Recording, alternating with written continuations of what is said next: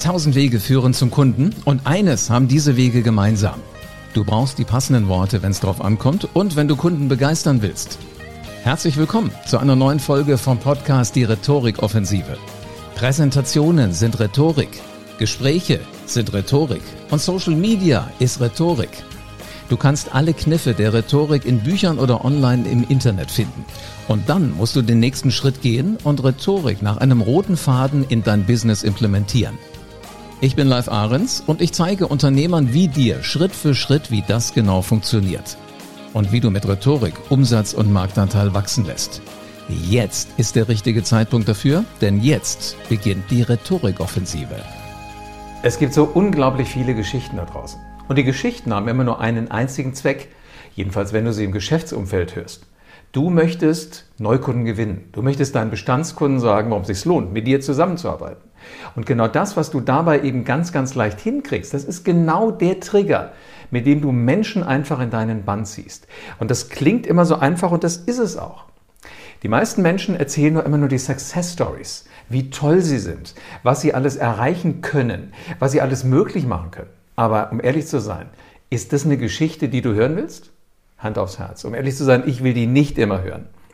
Was mich aber immer interessiert, ist, welche Erfahrung haben eigentlich die Menschen, mit denen ich zu tun habe.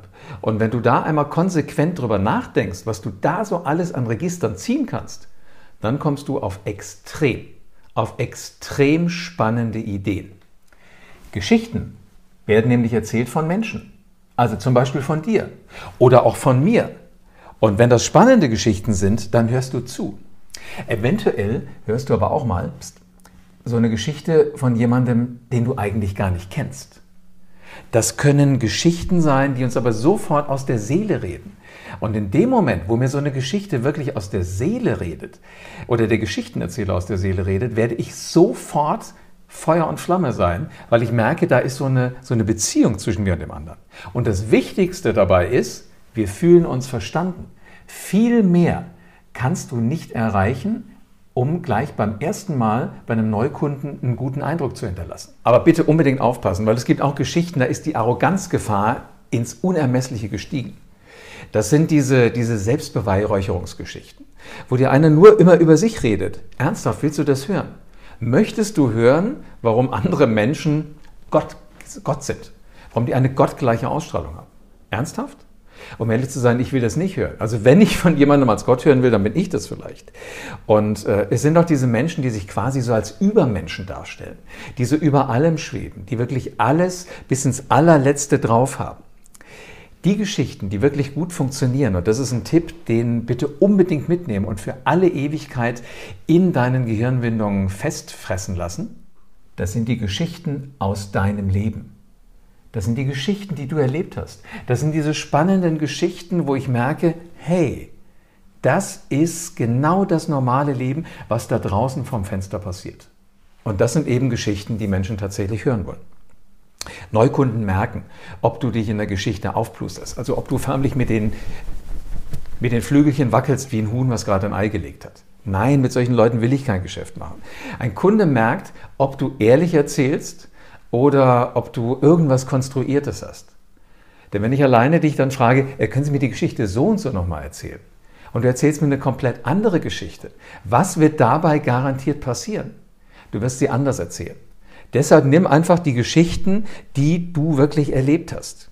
Wenn du Kunden gewinnen willst, egal auf welchem Wege, dann gibt es nur ein einziges Geheimrezept, wenn du es willst. Und dieses Geheimrezept ist, wer Kunden gewinnen will, darf nicht zum Aufschneider werden. Wer Kunden gewinnen will, muss ehrlich erzählen. Erzähl zum Beispiel ruhig von deinen Schwächen, sowas macht dich menschlich. Erzähl, was mal schiefgegangen ist. Das ist das, was wir hören wollen. Denn schwache Momente, die habe ich, die hast du und die haben alle Menschen da draußen. Und wenn ich so jemanden habe, dem ich zuhören kann, dann ist da gleich eine Verbindung da. Und diese Verbindung, die ist so enorm wichtig, weil wir Menschen möchten uns ja irgendwie verbunden fühlen. Und es gibt Währungen im Storytelling. Die wichtigste Währung ist Authentizität. Sei so, wie du bist. Red mit den Worten, die du halt immer eh in deinem Kopf findest. Red so, wie der Volksmund sagt, wie dir der Schnabel gewachsen ist. Denn das führt anschließend zu extrem hohen Umsätzen. zu umsetzen, wo ich merke, dir liegt auch tatsächlich was an dem Kunden, also sprich an mir. Und wenn ich dann letzten Endes mich verstanden fühle, dann kaufe ich bei dir. Also Authentizität führt dazu, dass du nachher mehr Umsatz machen wirst. Und damit könntest du jetzt sagen, mache ich mir die Taschen voll. Keine Sorge, du wirst auch, wenn du ein guter Storyteller bist, noch genügend Arbeit haben, aber du wirst einen realistischen Weg finden, wie du die Dinge eben für alle ein bisschen angenehmer machen kannst. Und übrigens, die erfolgreichsten Unternehmer, die erfolgreichsten Unternehmer in den letzten 50, 100 Jahren der Wirtschaftsgeschichte, die waren immer eins und die hatten eine Gemeinsamkeit.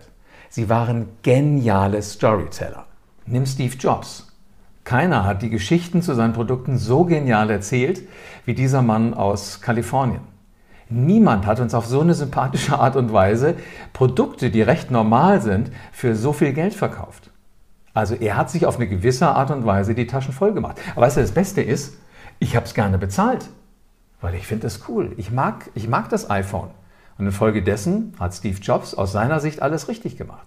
Klaus Hipp, der Mann, der dafür gesorgt hat, dass du wahrscheinlich auch früher dein Gläschen gekriegt hast als kleines Kind. Der hat gleich so das Vertrauen hingebracht für seine Eltern. Der hat das übrigens schon gemacht, da haben die meisten noch gar nicht gewusst, was Storytelling eigentlich ist. Oder Wolfgang Grupp, der Mann mit den, mit den Affen in der Werbung, der T-Shirts herstellt. Trigema, der erzählt Geschichten aus seinem Unternehmen, da denkst du dir, hey, für so einen Typ möchte ich auch arbeiten. Da bin ich immer hin und her gerissen, weiß ich gar nicht, will ich für den arbeiten oder will ich seine T-Shirts kaufen? Aber egal was, ich habe ihn im Kopf, weil er so unglaublich gute Geschichten erzählt. Und letzten Endes auch Elon Musk, der Mann, der bei PayPal die Finger mit dem Spiel hatte, der heute Tesla führt, der sicherlich auch mal nicht so lichte Momente hat, aber eins kann er definitiv. Er kann gute Geschichten erzählen. Denkt doch nochmal zurück an die Geschichte, als er übrigens nur durch sein Storytelling es geschafft hat, dass ihm Liquidität ins Unternehmen geflossen ist. Das hat sich gewaschen. Die Geschichte damals war folgende. Er hat diesen ersten SUV vorgestellt. Um ehrlich zu sein, habe ich vorher gedacht, der Typ hat schon so ein bisschen ein Händchen für Design. Der interessiert sich auch dafür, dass Autos ruhig halbwegs hübsch aussehen dürfen. So, und dann habe ich diesen SUV im Fernsehen gesehen, habe gedacht, ernsthaft jetzt? Das ist der neue Tesla? So eine hässliche Kiste hätte ich mir nicht vorstellen mögen, dass Tesla sowas mal auf die Straße bringt.